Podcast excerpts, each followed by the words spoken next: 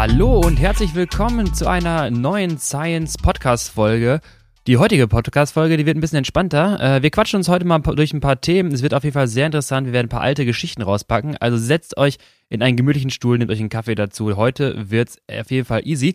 Ähm, aber bevor wir loslegen, möchte ich noch einmal unseren Partner erwähnen. Das ist nämlich ProBike Shop. ProBike Shop, euer Online-Handel für Bikes, Material und mehr. Also schaut mal vorbei. probikeshop.com/de Gibt auch eine Insta-Seite, gibt auf jeden Fall sehr viel Mountainbike-Jump-Content. Ähm, letztens gesehen, da ist jemand in den Pro-Bike-Shop äh, Pro Shop Truck reingejumpt. Hast du das gesehen? Nee, würde ich auch äh, nicht, würde ich auch nicht machen wollen. Über zehn Meter und dann ist der gelandet in diesem Truck einfach. Dann haben die die Matten reingelegt, dann ist er in diesem Truck gelandet. Wenn sowas mal schief geht, dann ärgerst du mich, glaube ich, ziemlich, dass du das versucht hast. Ja, auf jeden Fall. Dann landet das Real äh, wahrscheinlich wieder auf Crit Drama. Okay, ähm, Lennart, wir haben dich gar nicht begrüßt, aber du bist schon irgendwie mit da drin, ne? Hallo. Wie geht's dir? Hast du ein tolles Wochenende gehabt? Ähm, mir geht's gut. Ich muss gerade überlegen, was ich am Wochenende gemacht habe. Quadrat. Nee, du warst nee, Deutschlandtour. Ah, ich war bei der Deutschlandtour, genau. Ähm, ja, war, war cool bei der Deutschlandtour zu sein. Ähm, ich war mit MON da. Wir hatten da ähm, kleinen Auftritt. War auf jeden Fall eine sehr, sehr gut organisierte Rundfahrt mal wieder. Mhm. Ähm, richtig geiles Streckendesign. Finde ich, ich jedes gedacht, ja. Jahr immer richtig cool gemacht. Ich glaube, das macht sogar Fabian Wegmann. Ähm, Strecken, die so alles und nicht sein können. Kann Sprint-Etappe sein am Ende, kann eine sehr, sehr schwere Etappe sein. Man kann das aus dem Profil nicht so richtig rauslesen, weil die Anstiege kurz genug sind, dass mhm. viele Leute bei einem entspannten äh, Rennverlauf drüber retten können, aber auch irgendwie, wenn du da richtig hochzimmerst, kannst du es halt richtig schwer machen. Und das ist halt so ein super offenes Rennen. Mhm. Und ich finde, Schauensland fand ich zwar cool, aber auf der anderen Seite kannst du mit so einem Anstieg auch das Rennen so ein bisschen töten, weil ja, ähm, äh, Nils weiß, er wird da nicht Gesamtsieger werden können durch, die, durch Schauensland. Und ähm, die letzten Jahre war es halt tatsächlich so offen, da konnte halt irgendwie gefühlt jeder den Gesamtsieg holen. Ja. Und äh, großes Kompliment äh, an der Stelle dann an Fabian Wegmann, wenn es stimmt. Äh, das sind immer richtig geile, richtig geile Kurse. Ja, muss man auch sagen, dass äh, die letzten Jahre Deutschlandtour jetzt mit der Wiederbelebung der Deutschlandtour, es war ja auch, sagen wir mal, so ein vier Tage mh, mm, sehr wellig, welliges Profil häufig. Das heißt, gerade für so einen Nils perfekt gemacht, als Ausreißer dann irgendwie sich Stück für Stück die Sekunden zusammenzusammeln. Und dann war ja irgendwie der GC-Sieg, wenn jetzt keine Zeit von der Prolog jetzt mit drin ist, ähm, dann irgendwie doch im Sekundenbereich irgendwo das ja entschieden. Und so hatten wir jetzt auf Etappe 3 äh, am Samstag einfach den Schau ins Land äh, als Schlussanstieg. Ich meine, bei der ja. Deutschlandtour eine Bergankunft, wie, wie cool ist es eigentlich? Ähm, ob der jetzt, kann man jetzt natürlich nicht ganz vergleichen, aber äh, allein die Tatsache zu lesen, dass ähm, Egan Bernal die Deutschlandtour ansetzt, ja. ähm, ist natürlich auch schon wieder ein Kompliment für das Rennen selbst. Also Basti hat ihn sogar gefilmt beim Aussteigen. Echt? Der letzten, auf der letzten Etappe, als er die letzte Etappe war richtig, war wohl nochmal richtig, richtig Radrennen. Echt? Ähm, die sind nach fünf bis zehn Kilometern sind 40 Leute weggefahren und nie wieder gekommen. Ja. Waller meinte, er war einer der allerersten dahinter, zusammen mit Jonas Rutsch und ähm, sind ganz, ganz knapp, äh, auch mit, mit Alex Krieger sind ganz knapp gescheitert. Und ähm, ja, war schon, war schon knüppelhart, äh, da die letzte Etappe nach Stuttgart. Mhm. Ähm, und eigentlich genau wie alle anderen Deutschland-Tour-Etappen so, die sind immer, habe ich eben schon gesagt, super offensiv gefahren worden. Und ähm, der Schlusskurs in Stuttgart war auch wieder, war auch wieder geil mit so einer kleinen Rampe drin. Mhm. Ähm, und da waren mega viele Leute auch da. Ja, cool. Ähm, ja, genau, du warst ja in Stuttgart mit dabei. Ähm, wie war die Stimmung so? Wie, wie haben die Leute es wieder gut aufgenommen? Hatten die Bock drauf auf Radrennen? Radrennen in Deutschland geht wieder, glaube ich. Ja, also ich meine, die großen Klassiker mit, mit Köln und äh, Hamburg, mit äh, Münsterland Giro, da wissen wir halt, da ist immer viel los. Ähm, Deutschland-Tour aber auch? Ja, Deutschland-Tour, also war, war mega viel los. Ich glaube, auf allen Etappen. Ähm, war eine super Stimmung und äh, in Stuttgart ist, Stuttgart ist, glaube ich, eh eine Stadt, wo Radsport seit, seit langem irgendwie stattfindet und da waren wirklich Tausende an dem, also wir konnten uns nicht in die erste Reihe stellen mit der Kamera leider. Ach krass. Das äh, Silicon Valley äh, des deutschen Radsports, ne, Stuttgart. Das sind nicht alle Marken da irgendwie? Ja, da sind relativ viele Marken, ja. Ähm, ich glaube, Focus sitzt da. Ähm, ich glaube generell die PON-Gruppe ja. Ähm, Internet Stores. Internet Stores sitzt dort natürlich. Hat dann im Umkreis noch, noch ein paar andere. Und ja, das ist so eine der, eins der Gebiete in Deutschland, wo sich äh, so ein Ballungszentrum ist, was den Radsport angeht. Ich glaube auch eine relativ große Radsportkultur in dem Sinne. Mhm. Ähm, auch wenn ich höre, dass es da relativ schwierig ist, oft zu fahren, weil du halt im Kessel bist mit Stuttgart. Ich wollte sagen, du musst halt eh mal diesen Anstieg raus. Ja, ich bin tatsächlich da noch nie Rad gefahren. Nein? Äh, habe aber oft gehört, dass es so ein bisschen so ein Pain ist. Ja, wir sind ja von Stuttgart nach Stelvio damals gefahren. Ähm, Ja. War ja so eine äh, ziemlich geile und ziemlich dumme Aktion zugleich. Und dann haben wir halt nachts um 1 Uhr begonnen. Und ähm, da bin ich ja mit, äh, mit zusammen mit drei anderen, äh, Schrägstrich vier anderen Ultrafahrern, Ultra-Endurance-Fahrern, also die alle solche, Anderen Ultrafahrern, du zählst hier schon zu den Ultrafahrern. naja, ich hätte gesagt anderen Fahrern, hätte ich die Betonung drauf gesetzt. Ähm, auf jeden Fall habe ich mich absolut nicht als Ultrafahrer gesehen und am Abend vorher, als ich die erstmal kennengelernt habe, dachte ich auch so, oh, was wird das morgen? Ne? Die haben ja auch gut Standgas. Wenn du jetzt noch nie mit solchen Fahrern gefahren bist, Ja. äh, wir hatten dann zwei Mädels und so waren zwei Mädels, zwei Jungs. Und wenn du noch nie mit solchen Fahrern gefahren bist, dann weißt du ja auch nicht so ganz, ne, kann ich das überhaupt? Gehe ich hinten raus krachen? So bin ich derjenige, der nachher so ein bisschen Ja. klemmt. Und ähm, dann habe ich mir halt so eine, ja, wie ich halt bin, Pacing-Strategie so ein bisschen zurechtgelegt. Ähm, Stuttgart zum Stelvio Pass sind 400 Kilometer, sind 7.500 Höhenmeter. Du hast drei Pässe, die du am Ende fährst. Ja. Also es geht erstmal relativ flach mit nur äh, 800 bis 1000 Höhenmeter bis zum Bodensee auf den ersten 260 Kilometer, glaube ich, sind's. Ja, Und danach geht's erst los und dann sind wir um 1 Uhr nachts gestartet. Die äh, Kollegin neben mir, ähm, später stellt sich heraus, ist äh, Marion, die jetzt gerade auch am Wochenende auch Badlands versucht zu gewinnen. Ja. Fährt los, nachts um eins, ist sowieso nicht jetzt meine Zeit zum Radfahren, sage ich dir mal ganz ehrlich. ja, Äh, fahren wir aus dem Kessel raus und ähm, da zieht die an neben mir. Ich habe einen Standgas von, ich glaube, ich, ich war der Einzige mit Powermeter. Ich gucke halt drauf, haben wir so 300, 310 Watt auf den ersten drei Kilometern die ganze Zeit gehabt. Und ich dachte mir die ganze Zeit, sag mal, halten die das jetzt durch? Also Ja. gehe ich jetzt gleich krachen? Weil das ist nicht meine Pace für 400 Kilometer. Das mache ich nicht für 20 aber Stunden. deren auch nicht. Nein, natürlich nicht. Wir sind alle wieder langsamer geworden oben, aber ich hatte erstmal ein bisschen Panik, muss also ich am sagen. Anfang äh, funktionieren die Beine, vor allem ohne Powermeter. genau. Es ist halt so, ja, am Anfang funktionieren die Beine halt gut, fühlt sich gut an und dann, dann, dann fährt man halt und dann neigt man halt immer dazu irgendwie. Ja, und vor allem nachts. Also bist du mal nachts Rad gefahren? ja, nachts fährt man schneller Rad. Und wie? Und du Also- lässt dich, also wir hatten Vollmond an dem Tag und es war keine Wolke am Himmel. Das weiß ich nur genau, weil ich noch nie nachts gefahren bin und ich sagte, ähm, Vollmond, keine Wolke, du konntest alles sehen. Es war richtig hell gefühlt. Und es hatte diesen komischen Vibe, dass du irgendwie fährst und gefühlt nochmal 30 km schneller bist als sonst. Ja. Äh, und du fährst auch nur die ganze Zeit mit Standgas durch die Gegend. Das war schon verrückt. Und wahrscheinlich nicht so schlau. Nein, natürlich nicht. Ähm, die anderen haben sich auch nicht ganz so gut verpflegt, muss ich zugeben. Das, was ich halt so ein bisschen gesehen hatte. Ich hatte irgendwie morgens um sechs hatte ich schon zum Frühstück auf den ersten fünf Stunden, glaube vier Gel-Intus, äh, drei Riegel und äh, zwei Flaschen Power Cup oder sowas. Ähm, das war, da habe ich selber mich vor mir ge selber geekelt. Ähm, die anderen hatten, glaube ich, ein Riegel oder so. Ähm, Oh, ja. Entsprechend sind die, manche Fahrer auch ein bisschen krachen gegangen. Ähm, aber bis dahin dachte ich mir so, ja, das wird auf jeden Fall ein schlimmer Tag für mich. Kann ich mir gar nicht vorstellen, sowas zu machen. Also wirklich, also wenn du so vom Anbauen erzählt hast, dachte ich mir, ja, Anbauen klingt eigentlich ganz cool. Ähm, dann habe ich mich aber daran erinnert, dass es irgendwie, wie viele Stunden dauert? Nur elf war es bei mir, neun für den Sieger. Neuneinhalb. Da steige ich dann schon fast wieder aus. Also in der, in dem Gedanken, irgendwie an sowas mal teilzunehmen.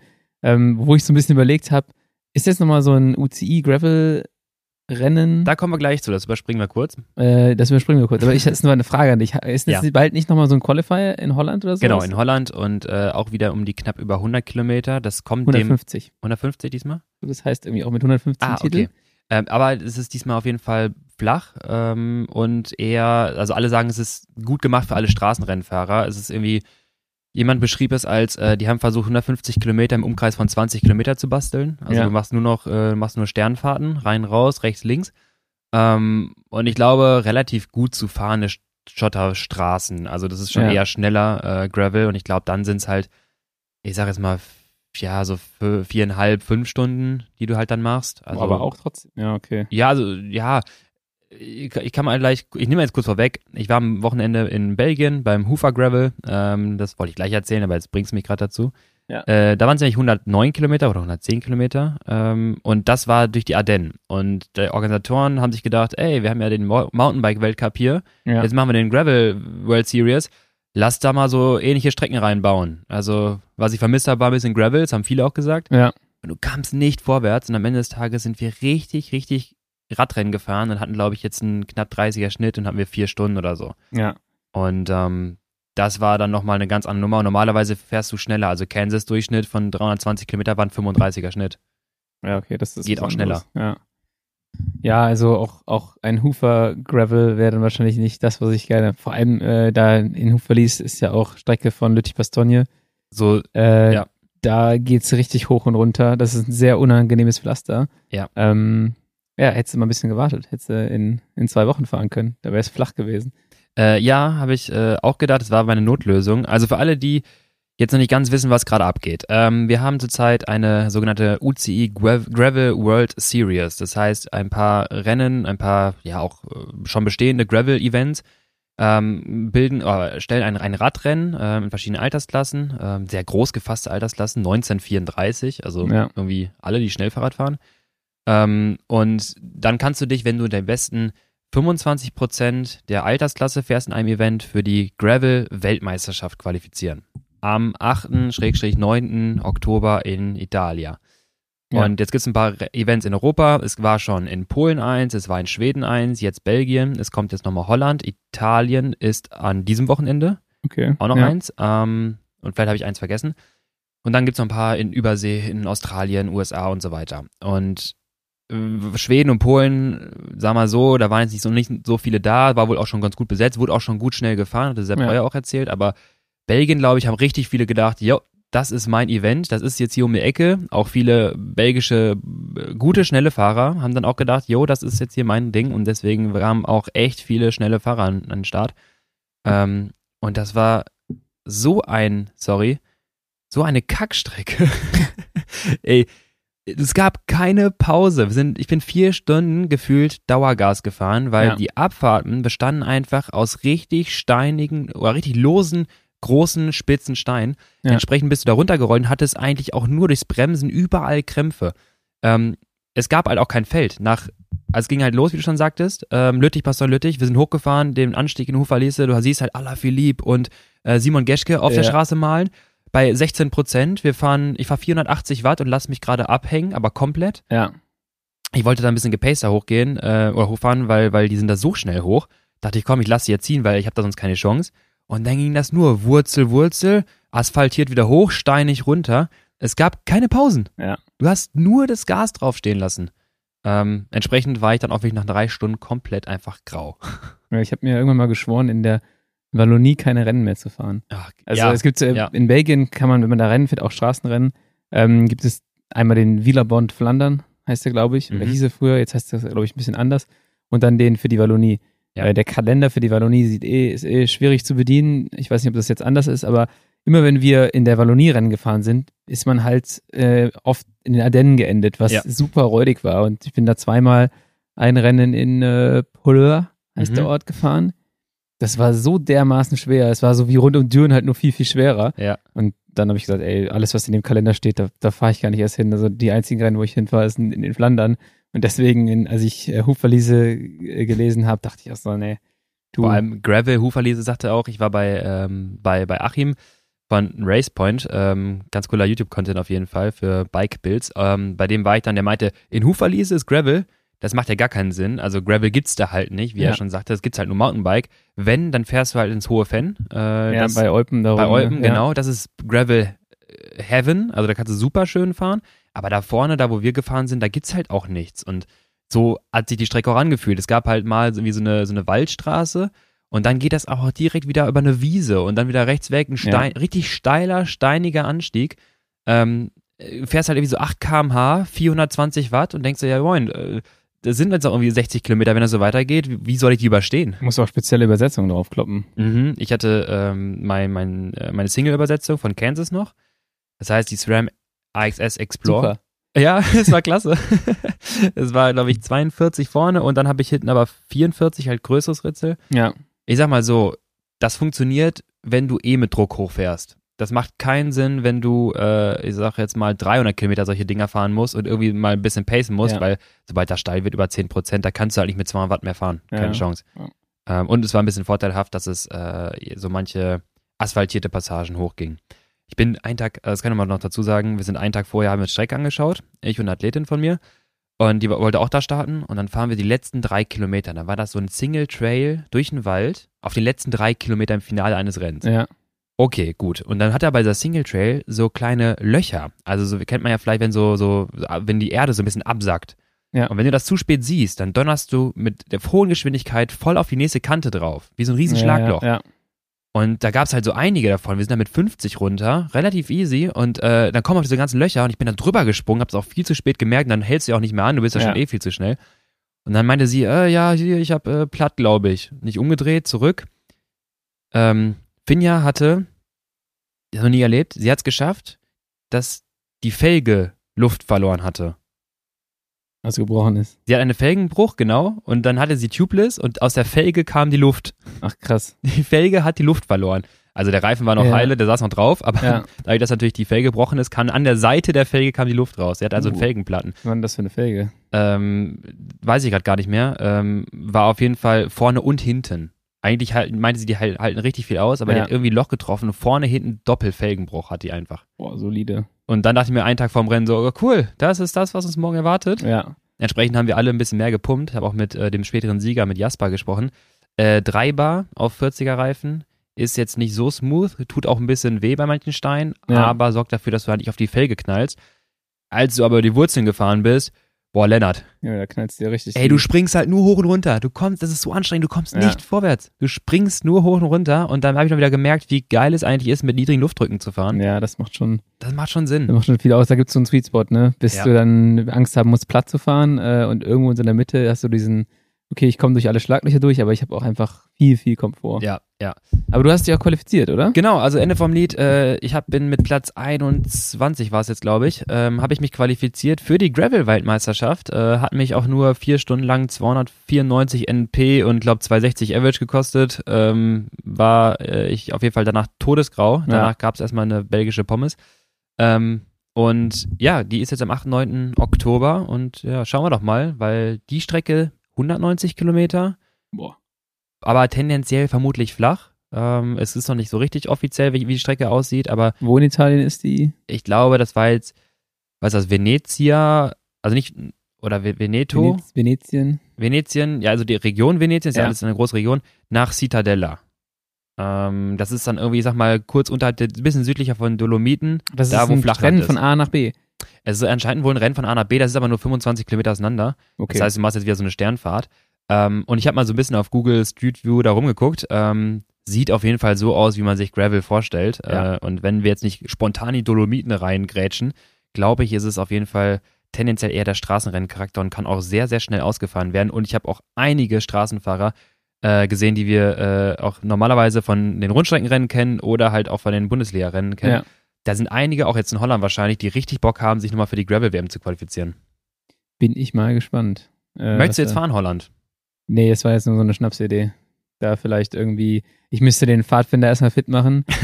Ehrlich gesagt bin ich den erst, ich bin den erst mal erst einmal wieder gefahren seit dem Crossrennen in Pulheim. du hast so ein Trauma. nee, das, also weiß ich nicht. Irgendwie so, wir sind dieses Jahr nicht so viel gegravelt. Ja, Irgendwie, Wir stimmt. sind einmal gegravelt, dann ist dem Weife die Kurbel abgebrochen und dann haben wir, haben wir es wieder sein lassen äh, mit dem Graveln. Ähm, aber müssen wir wieder häufiger machen und äh, vor allem so im Hinblick auf, auf Crossrennen. Äh, Und da habe ich eigentlich Bock drauf. Crossrennen richtig geil. Und ich muss sagen, diese Rennformate mit 110 bis, ich sag mal, 160 Kilometer Gravel, und wirklich Gravel jetzt, also diese dreieinhalb bis viereinhalb Stunden Rennen, ähm, das sind auch coole Highlights im Kalender. Also du hast jetzt mit den Crit-Rennen natürlich eine Belastung von anderthalb Stunden. Das ist, äh, das macht mega Bock, aber du wirst es auch wissen, ähm, manchmal ist auch so ein längeres Rennen auch mal wieder cool. Also Ja. ähm, früher war es halt so die Bundesliga-Rennen, die so ein bisschen Highlight mit sich bringen und ähm, ja, sag mal, so eine Vier-Stunden-Dinger, die sind ja auch ein bisschen, werden ein bisschen anders gefahren. Und gerade bei Gravel finde ich es total interessant. Ähm, du kannst noch mal richtig viel, es bringt eine ganz andere neue Komponente rein. Eine technische Komponente im Sinne von Reifenwahl, Luftdruckwahl, dann nochmal eine Pacing-Komponente innerhalb des Rennens. Auf welcher Ja. Spur fährst du? Ne? Wo ist die abgefahrene? Wo musst du fahren? Wie Ja. verhältst du dich im Rennen? Und dann sogar, dass du halt einfach im Rennen durch Attacken, du kannst die anderen halt wirklich zwingen, dass alle gerade Vollgas fahren müssen, Ja. weil es eh nicht gut rollt an einem steilen Anstieg. Das ist so ein bisschen wie eine Windkante im, in einem Rennen. Ähm, alle müssen gerade hart treten. Und dann ist halt die Frage, wer kann am meisten leisten? Hart treten. Hart treten. und äh, das bin meistens nicht ich, deswegen gucke ich mir das mal Ja. von hinten an. Aber äh, an sich ist es auf jeden Fall ein sehr spannendes Rennformat. Okay, ich glaube, irgendwann teste ich das auch mal. Aber Macht es. Ich werde das jetzt nicht hier versprechen oder ankündigen, sonst, sonst muss ich nachher noch. Ich Äh. glaube, das hast du gerade jetzt schon gemacht, aber äh, du kannst natürlich gerne nochmal so tun, als in den nächsten fünf Jahren. sind noch richtig viel auf, offen gehalten. Okay, genau, das war äh, war's zu meinem Wochenende. Also qualifiziert für die Weltmeisterschaft in Italien. Du warst bei der Deutschlandtour. Ähm, genau, wie geht's die nächsten Tage weiter? Also Basti ist jetzt gerade übrigens für alle, die, die jetzt heute die Podcast-Folge hören, der ist in Spanien, in Granada. Äh, da ist nämlich morgen, müsste das für euch sein, also am Sonntag, den 4. September ist das dann, äh, beginnt Badlands. Ähm, auch ein paar deutsche Fahrer und Fahrerinnen mit am Start, die durchaus um den Sieg mitkämpfen, wo wir gerade bei Gravel-Rennen schon sind. 700 Kilometer durch die spanische Wüste, antizipierte Rennzeit zwei Tage. Ich habe Paul Voss gefragt, warum er nicht fährt, sagt er, weil ich schon mal gefahren bin. Ich muss das nicht nochmal machen. Der ist auch äh, echt äh, zwischendurch krachen gegangen, äh, aufgrund von Hitze, hat er auch gemeint, ne? Ja, ich glaube, das ist schon, Badlands ist, glaube ich, schon eine sehr, sehr üble Sache. Also, Mhm. das ist schon so eine Herausforderung, die man sich mal stellen kann. Und dann braucht man es, glaube ich, auch nicht nochmal. Also, Ja. im Süden von Spanien, durch die, durch die Wüste, irgendwie bei 40 Grad. Ich hoffe, der Basti kommt heil wieder. Das hoffe ich nach auch. sowas. Ähm, Der Ja. macht auf jeden Fall den, äh, der wird richtig, uns richtig noch mit Content zuballern. Ähm, je nachdem kann es auch sein, dass jetzt am Wochenende noch schon was in der Story von äh, Science landet. Also gerne auch mal abchecken, wenn ihr da ein bisschen up to date sein wollt. Ansonsten begleitet er ähm, Marion, die äh, Marion, ja, ich darf nicht sagen, Djinschik. ähm, oh, da hast du dich jetzt auf dünnes Eis begeben. Hier ja, ist einfach ich sag Nachnamen Super Marion. Super Marion, äh, wie kämpft, kämpft nachher um den Sieg ähm, bei der Frauen, die letztes Jahr nämlich schon gewonnen. Vorjahrssiegerin, genau. Ja. Genau, Vorjahressiegerin. Gegen äh, auch eine starke Fahrerin, Cynthia Fraser, die wir in Kansas kennengelernt haben. Ähm, auch sehr lieb, aber im Rennen auf jeden Fall werden die sich äh, nicht die Blöße geben und werden auf jeden Fall alles geben, um diesen, das Rennen zu gewinnen, weil es auch sehr viel Prestige mit sich bringt. Und ähm, Sepp Breuer, den ich gerade trainiere. Ähm, Sebastian Breuer kennt man vielleicht auch ein bisschen von Instagram ähm, und von Lenas Coffee Brand, äh, wird auch am Start sein am Wochenende und wird auch um den Sieg mitkämpfen. Und wir haben uns das Pacing der letzten Jahre schon ein bisschen angeschaut, vor allem im letzten Jahr. Und da war er auch mit dabei und hat die Story erzählt, die sind einfach letzten Jahr so Radrennen hochgefahren. Die haben einfach in den ersten zwei Stunden, diese ersten Berge, sind die halt alle so mit viereinhalb teilweise hochgefahren. So eine halbe Stunde. ja. Und da hat keiner drauf, ge die sind alle Vollgas, sagt er, wir sind alle Vollgas Richtung Abgrund gefahren und keiner hat drüber nachgedacht, dass das Ding halt einfach noch ein bisschen länger ist als 40 Kilometer. Und dann sind alle Krachen gegangen. Ah, und wie? Und wie? Du kannst dir die Powerfiles mal anschauen. Also hinten raus waren die Anstiege noch so bei 200 Watt und 180 und am Anfang fahren die halt alle so 330, 320 hoch. Und wer hat Ähm, gewonnen? Ähm, und wie hat der sein Pacing ich glaube, gestartet? Mattia De Marchi hatte gewonnen. Ich bin mir ganz sicher. Janosch Wintermantel wurde dann Zweiter. Ich glaube, irgendwie sowas, ne? Ähm, und dann war es, glaube ich, ich muss lügen, aber ich meine, es war einfach letztendlich die, die äh, Konstanz. Ähm, ich glaube, Janosch hat im falschesten Moment hinten raus nochmal eine falsche Pause eingelegt. Da ist er irgendwie an ihm vorbeigefahren. Ähm, aber du merkst halt auf dem Powerfile, hinten raus gehen die alle richtig krachen. Dann ist so ein bisschen das Ding, wer kann jetzt, und das ist ja, Leute, 48 Stunden, das ist ein Rennen, da schläft man nicht wirklich. Ähm, du machst maximal, wenn es dir richtig schlecht geht, so einen kurzen Powernap, aber eigentlich hast du keine Zeit dafür. Also es gewinnt der, der mit wenigsten Schlaf so schnell wie möglich noch Fahrrad fahren kann. Ähm, und das ist halt irgendwie die Herausforderung des ganzen Rennens und sich entsprechend noch versorgen kann. Auch wieder sowas. Wo ich sage, gar nicht, ne? Wahrscheinlich werde ich das nie in meinem Leben machen wollen. Sagst du jetzt. Ähm, und dann auf einmal heißt es, wir müssen das Duo fahren. Naja. Nee. wir kriegen dich noch überredet. Okay, wir haben, ähm, ich habe mir heute überlegt, Lennart, ähm, Du hast dir gedacht, wahrscheinlich nach den beiden letzten Folgen, genau, die inhaltlich richtig tief ging. richtig tief auf Heute gehen wir noch tiefer.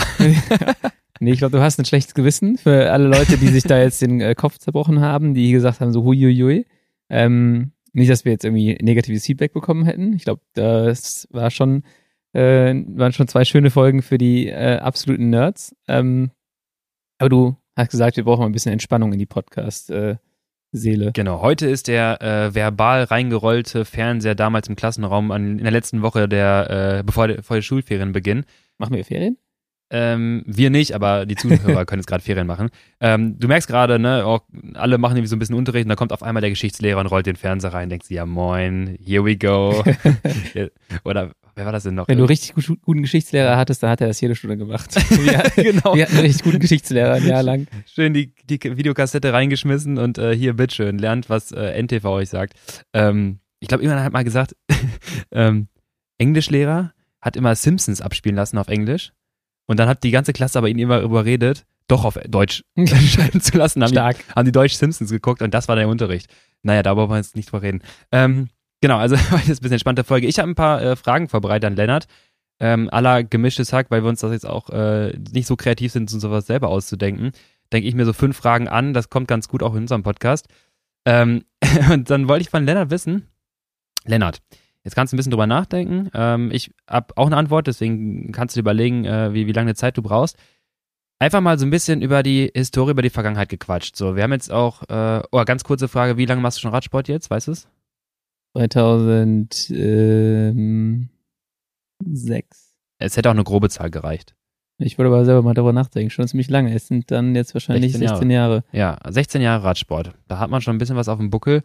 Ähm, 16 Jahre Radsport, da ist bestimmt auch schon einiges passiert. Du kannst mir doch bestimmt schon mal sagen, was war, ganz ehrlich, ganz plakativ, es kann egal was sein, das muss, es muss kein Radrennen sein, es kann alles sein. Was war das Schönste, was du in Verbindung mit dem Radsport mal erlebt hast? Oder das Schönste auf dem Bike oder tollstes Erlebnis? Ein Sieg, ein, ein Training, was du geschafft hast, ein Schutz, den du überlebt hast? Ich weiß es nicht. Weißt du das? mich hier einmal durch 16 Jahre Radsport überlegen. Das ist ganz schön, äh, oder ein Beispiel, was vielleicht ist ganz schön viel passiert. Ich glaube, generell ist es so, ähm, wenn man seine Ziele in irgendeiner Form erreicht, ähm, ist das so ein ganz cooles Gefühl. Ich habe ja habe ich schon häufig gesagt, so das erste Jahr ähm, oder angefangen habe ich mit erste Schrittrennen. Hm. Äh, die habe ich alle drei gewonnen, dachte so, jetzt bin ich das neue Supertalent und habe dann erstmal zwei Jahre lang nur auf die Fresse ja. bekommen.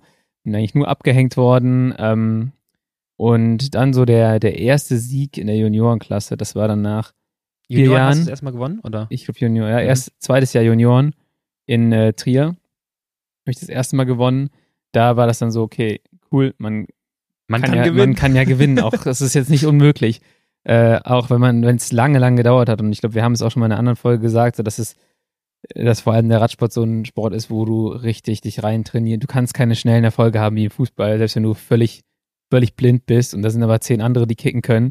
Mhm. Du gewinnst mal ein Spiel in der Saison. Also, ja, du wirst außer, nicht durchgetragen. Genau, du wirst so ein bisschen mit, du, es ist viel einfacher, so Erfolgserlebnisse zu haben mhm. im Fußball oder ja. auch in Teamsportarten im Radsport ist es halt so, ja, egal wie gut dein Team ist, wenn du richtig schlecht bist, wirst du halt trotzdem überrundet und, und stehst nach drei Runden am Rand. Ja. Ähm, das heißt, so der erste Sieg war auf jeden Fall, auf jeden Fall was Spezielles. Ähm, und dann das gleiche wieder auch so der erste Sieg in der, in der Amateurklasse, bei der, in der mhm. A-Klasse damals. So, das ist so dann das, was du erreichen kannst, glaube ich, als Amateur, dann mal ein A-Klasse-Rennen zu gewinnen. Mhm. Ähm, das war auf jeden Fall cool. Und dann äh, ganz besonders waren auch die zwei Siege 2018 in den USA. Mhm, ähm, ja. Auch da, das hat auch relativ lange gedauert, ich glaube auch vier Jahre. Wir waren viermal, dreimal vorher da. Ähm, und auch das war, war ziemlich cool. Das sind so die, die Siege oder die Ziele, die man erreicht hat. Ansonsten. Ich wollte gerade sagen, merkt er was? Lennart macht es nur an Siegen fest. Ich bin ja nur Schön Erlebnisse, wenn rein, ich gewinne. Rein an Siegen. Nee, ähm, ja.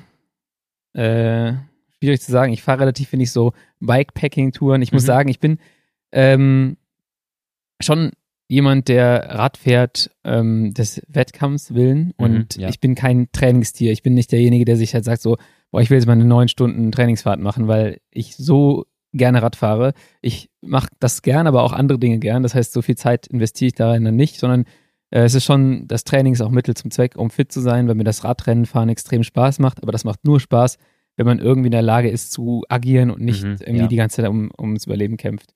Ähm, von daher, was auch cool war, wir sind vor drei Jahren mal von irgendwo in der Schweiz losgefahren und zum Boden, äh, nicht zum Bodensee, das wäre kurz gewesen, zum Gardasee gefahren. ähm, für äh, so über drei Tage, das war eigentlich auch eine ganz, ganz coole Sache. Das klingt auf jeden Fall oh, nach einer tollen Tour, äh, einer harten Tour, aber dann weiß man auch so ein bisschen, was man geschafft auch, hat. Auch dem Stelvio übrigens. Ah, cool, ja. ja. Ähm, für jeden, der es noch nicht gemacht hat, kann man sich auf jeden Fall mal gönnen. Also es ist ultra hart, dauert lange, aber der ist so, der macht so Bock. Ja, auf der Abfahrt haben wir ähm, unser Teamkollege Christian Neul Rigoberto Uran fast umgebracht. Was? Das ist eine Geschichte. Das, das ist eine Geschichte. Ja, wir fahren in Stelvio runter und wie wir das halt gerne machen, fahren wir da relativ schnell runter. Ähm, und ihr müsst wissen, Leute, auch in Girona, ne? Also die Kids in der Abfahrt, da kann so mancher Profi sich wahrscheinlich eine Scheibe von abschneiden. Also die Jungs fahren wirklich auf Kante teilweise. Ja, also auf, auf, auf Kante so mit, mit, mit Auge. Also, also mit nicht, Auge, ja, wir nicht hängen, rein. Genau, wir hängen schon an unserem Leben, aber ja. ähm, wenn du das richtige Setup hast, dann, genau dann macht das halt Spaß, weil das irgendwie alles kontrolliert ist. Und Nolli und ich fahren über die Kuppe runter, rüber, fahren so die ersten paar Kurven. Auf einmal setzt der Nolli wie immer an, so innen an so jemandem vorbeizufahren, wo ich denke so, boah, muss das sein? Weiß ich innen. nicht. Weiß ich nicht. Und fährt innen rein und der andere Typ wird so ein bisschen so rausgeschoben und ich guck so an, denk so, Moment mal, den kennst du doch. Und dann unten im Tal sag ich so, weißt du eigentlich, wenn du da gerade aus der Kurve fast rausgeschoben hast? Nee, habe ich nicht erkannt, keine Ahnung, wer ist das? Ja, äh, Rigoberto Uran, der war jetzt dieses Jahr, ich glaube, oder der war dann zwei Jahre vorher dann einmal Zweiter der Tour geworden. Und ich Ja. so, ja, gut. Der bereitet sich auf die Vuelta vor. Gut, dass er sich nicht erschreckt hat und irgendwie sich abgelegt hat. Das war, das war schon ganz lustig. Wisst ihr noch damals, als Nolly auf Cycling News landete? Genau. Weil er Rigoberto Uran in der Vorbereitung im In Training der Form abschoss. seines Lebens auf die Vuelta leider abgeschossen, sich aufgeschossen hat, weil er sich erschreckt hat, dass da einer innen brüllt. Und er nicht verstanden hat, was innen heißt. Ähm, ja, cool. Ja, das war, das war auf jeden Fall ein cooler Trip, auch, auch ohne die Aktion, aber mit der Aktion war es halt einfach lustig. ähm, der kam dann aber auch nicht mehr vorbei, um dass er sich noch hätte entschuldigen können. Dafür auf dem Weg hoch kam uns dann äh, noch Davide Formulo entgegen, Ja. ähm, der da, glaube ich, auch Höhentrainingslager gemacht hat in, Mhm. in dem Ort. Ich glaube, da hatte Nick äh, auch letztens eine Geschichte erzählt, sein, wie ein, ich glaube auch Stelvio hochgefahren ist und David Formulo hat er umgedreht und hat schon vom Weiten erkannt, das ist irgendwie einer, der schnell fährt. Ja, Er hat aber noch drei Serpentinen Zeit, dann ist Nick bis zur nächsten Serpentine gefahren, da war er schon hinter ihm. ja. das ist immer krass, Hallo. wenn du so jemanden triffst und der vielleicht irgendwie da Intervalle fährt Mhm. oder sowas. Das, ist halt unmenschlich. Also 6 Watt pro Kilo und knapp mehr, das ist halt einfach schnell. ja, Das ist einfach schnell. Okay, cool. Ähm, ja, ich würde jetzt auch bei mir die Antwort in Kurzform eben abrappen. Ähm, zum Teil auch erster Sieg hatte ich überlegt. Ähm, dann bin ich damals in, in Frankfurt, ähm, also Frankfurt-Eschborn oder rund den Henninger Turm, U19 Bundeslehrrennen Zweiter geworden. Ich muss sagen, ich habe mich so darüber gefreut, weil es auch unerwartet war, so als erste große Ergebnis. Ähm, wir sind dann im letzten Kilometer, es war noch mal eine 30-Mann-Gruppe und ich und mein Teamkollege haben gesagt, ey, jede Attacke, die jetzt geht, auf die letzten vier, fünf Kilometer, ja. jedes Mal springt irgendeiner mit. Ist egal, was wir machen, jedes Mal springt einer mit. Also ich muss dazu sagen, ich bin am Feldberg schon abgefallen, habe es irgendwie geschafft, mich in den letzten, ich habe 30 Kilometer bin ich hinterhergeiert und habe irgendwie Ja. es geschafft, als einziger nochmal ranzufahren. Also eigentlich war ich schon faktisch raus. Und dann auf die letzten drei Kilometer gehen diese Attacken und auf einmal springt jemand los, ich fahre hinterher und merke halt, oh, wir werden halt gerade fahren gelassen. ja. Und dann hat er einfach den Badass-Move des Jahres gemacht in der, äh, in der ersten, im ersten Jahr, glaube ich, U19, nee, im zweiten Jahr U19, so cool schon zu sein. Ähm, ich habe ihn gehasst dafür, der hat einfach, äh, wir waren halt ein gut, lass es acht, neun Sekunden sein, das Feld war Ja. richtig breit, ich konnte nicht sprinten. Ähm, er hat die Führung nicht mehr richtig mitgemacht. Einfach auf die letzten anderthalb Kilometer. Ja. Und dann meinte ich so, was soll das? Er guckte mich so an, ja, fahr. Und ich bin halt gefahren, wie ein Ja. Depp, natürlich, weil ich hatte noch nie so ein Ergebnis. Klar. Und dann bin ich halt rausgewechselt und er fährt wieder nur so halb. Und ich so, was machst du da? Attackiere ich los, wollte ich an dem vorbeifahren, springt der hinter meinem Hinterrad und ich wusste, okay, der hat genau noch die Beine, deinen Sprint zu fahren. Ja. Der macht jetzt gerade alles oder nichts. Also entweder ich trage ihn jetzt ins Ziel Ja. oder wir werden gleich von den 30 hinter uns gesammelt. Und es wurde dann so knapp, dass wir irgendwann, bin ich halt losgesprintet, viel zu früh, hatte ein halbes Rad äh, Vorsprung und denke mir, geil, ich gewinne gleich Frankfurt. und dann setzt er halt an, zieht an mir vorbei, ich drehe mich um, sehe diese Meute an Fahrern, breit Ja. aufgefächert, 20 Fahrer nebeneinander. Ähm, der sieht nachher aus, als würde ich den Sprint gewinnen aus dem Feld, aber das stimmt ja gar nicht. Die haben mich einfach direkt auf der Linie geholt. Ich bin über die Linie als Zweiter und einen Meter später kam noch damals der Führende an mir vorbeigeschossen. Wer, wer hat denn gewonnen? Ähm, ich weiß den Namen sogar wirklich nicht mehr, aber es war irgendeiner aus dem äh, vom, vom, äh, vom Internat in Erfurt. Ähm, Okay. Fährt auch, glaube ich, nicht mehr, aber ja, also äh, stark. War, äh, war gut von ihm. Hatte ich gut genannt. Ich finde diese Rennen immer interessant, so wenn du, das ist immer interessant im Radrennen, was auch Ja. irgendwie so eine Lehre sein kann. Wenn ich auf dem Rennen hänge und übelst am Anschlag bin, dann denke ich mir so, boah, Alter, komme ich irgendwie auf so eine Zahl. Ja. Keine Ahnung, da sind drei Leute vorne raus und ich denke mir so, boah, krass, ey, den vierten würde ich jetzt mit Kusshand nehmen. Auch wenn- genau. Und dann, ähm, dann holst du die drei wieder ein, dann sprintest du und wirst irgendwie Zweiter, dann ärgerst dich auch über den zweiten Platz. Ja, Dann denkst du so, Moment mal, mitten im Rennen, wenn du mich gefragt hättest, äh, oder schreibst du jetzt hier für den Ja. vierten Platz, hätte ich sofort Ja, gemacht. Ne? Und Deal mach nach, Genau, und nach dem Rennen bist du auf einmal unzufrieden. So. ja. Und, aber es zeigt dann immer wieder, wie sich Dinge noch ändern können, wenn man äh, einfach, in deinem Fall halt auch, ne, du bist abgehängt, Ja. du fährst die ganze Zeit hinterher und wenn du dir da, wenn man dir da gesagt hätte, Junge, du bist Zweiter, das, okay, alles klar, wie soll Ich das denn- meine Seele, Wie soll das denn Problem. gehen? Genau. Und äh, das finde ich immer ganz cool in, in so Rennen. Das müsst ihr auch Leute mal mitnehmen für ähm, einfach ein neuer Mindset. Ich hatte letztens ein Video von, von Vegan Cyclist gesehen, ähm, auf, auf YouTube ganz cooler Content eigentlich, auch so bei manchen Rennen. Der ist so ein Rennen gefahren, da fährt der einmal Gravelrennen, Straßenrennen und Mountainbike. Alles in einem, so ein bisschen Triathlon-mäßig. Ja. Ganz cool eigentlich. Und der sagte, ähm, er war richtig lange hinter so einem Dude, der war echt schnell. Und er hat halt, du kommst in diese Phase, wo dein Körper die ganze Zeit schreit, ich will nicht mehr, ich kann nicht mehr, das tut weh, hör auf, mach ein bisschen langsamer. Und nach hinten hat er sich umgedreht und merkte, merkte schon, okay, wir sind safe, es ist jetzt Platz 1 und 2. Der ist die ganze Zeit von vorne, ich komme da nicht so ganz hinterher, ich muss mich da richtig quälen. Dass er sich dann in dem Moment gedacht hatte, er hätte einfach, er hatte schon für sich akzeptiert, ey cool, ich werde Zweiter, ich werde ja. nicht so häufig Podium, Podium ist cool, Zweiter ist cool. Und dann in dem Moment dachte er sich so, nein, ich habe einfach selten die Chance zu gewinnen. Es ist genau quasi nie. Und jetzt steht sie gerade eins gegen eins. Ja. Und er gibt gerade richtig Gas, aber ihm tut das ja auch irgendwo weh. Man lässt, fängt nur schnell an zu deuten, dass es nur einem selber schlecht ging, aber ihm geht es wahrscheinlich auch schlecht. Ja. Und dann hat er einfach das Mindset quasi gesagt, ey, du musst es halt mal dann mal ändern, dass du auch mal, ne, wirklich da aggressiv drauf zugehst, zu sagen, okay, ich kämpfe hier um den Sieg und nicht um einen akzeptiertes, akzeptierten zweiten Platz. Der ist fantastisch, aber ich mache jetzt hier weiter. Am Ende gewinnt er auch noch. Ist halt der innere Schweinehund. Das ist das gleiche, ja. wie wenn du, finde ich immer, wenn du ähm, bei einem Kriterium auf der vorletzten Gerade auf die Kurve zufährst und du hängst in der Reihe und du hast ja. eine passable Position. Dann, ja, ja, passt. Dann passt, ne? Also ne, kann ich ja nach der Kurve noch zwei, drei Plätze gut machen. Ja. Aber wenn du wirklich um den Sieg fahren willst, dann äh, schwundest du nicht von sechs, dann fährst du am besten nochmal an zwei vorbei und schwundest von drei oder vier, je nachdem, wie lange die gerade ist. Ne? Aber dieses einmal noch kurz investieren. Dieser Moment, wo der innere Schweinehund dir auf der Geraden vorher sagt, so, ja, passt schon. Mhm. Eigentlich da, weißt du dann, dass du das da nochmal zwei, drei Positionen ja. gut machen solltest, oftmals. Sondern nur, wenn du sagst, okay, das ist richtig gut, dann, dann hast du auch die Chance, um den Sieg zu fahren. Ja. Und da merkst du halt immer wieder so, dann musst du das nochmal deuten, so, okay, also, ist, passt es wirklich oder ist das jetzt gerade nur, sind das nur verschiedene äh, ja, Faulheiten, die ja, mir sagen, mach das so? Genau, sonst kommt man halt selten über seinen Punkt hinaus. Also dieses ähm, nochmal Erreichen von Ergebnissen oder von extra Leistungen, die man sich selbst vielleicht sonst nicht hätte zugetraut, ähm, kannst du halt nicht erreichen, wenn du natürlich äh, an dem Punkt sagst, ab hier ist es in Ordnung für ja. mich, sondern, sondern sagst, okay, ich greife nach was Größerem. Ich greife nicht nach das Mindeste, sondern nach Maximum und danach werde ich mich messen, wie nah ich am Maximum dran war. Ja. Ähm, okay, lange, lange Antwort auf eine Frage, würde ich sagen. Ähm, gucken, wie lange die anderen vier noch sind. Sind Ja-Nein-Fragen, die anderen vier. Ne? Kannst du gleich mit Nein oder Ja gerne beantworten, weil ich habe ähnliche Frage nochmal. Ähm, und zwar habe ich letztens darüber nachgedacht, äh, in einem Hit-Training, wo auch sonst. Was war vielleicht sogar, und ich kann es bei mir ziemlich genau festmachen, der schmerzhafteste oder der anstrengendste, intensivste Moment in den 16 Jahren Radsport? Ist es ein Training, ist es ein Rad Radrennen? War es irgendwo, sagst du, sagst, so hart war es selten? Ich hätte, glaube ich, zweimal einem Rennen, wo ich einen ultra langen Sprint fahren musste, aber so wirklich lang, dass ich danach ähm, kurz Schiss bekommen habe, weil ich habe so, ja, ich na, hyperventiliert nicht, aber mhm. ich habe ich hab Tiefluft geholt und es hat einfach nicht gereicht.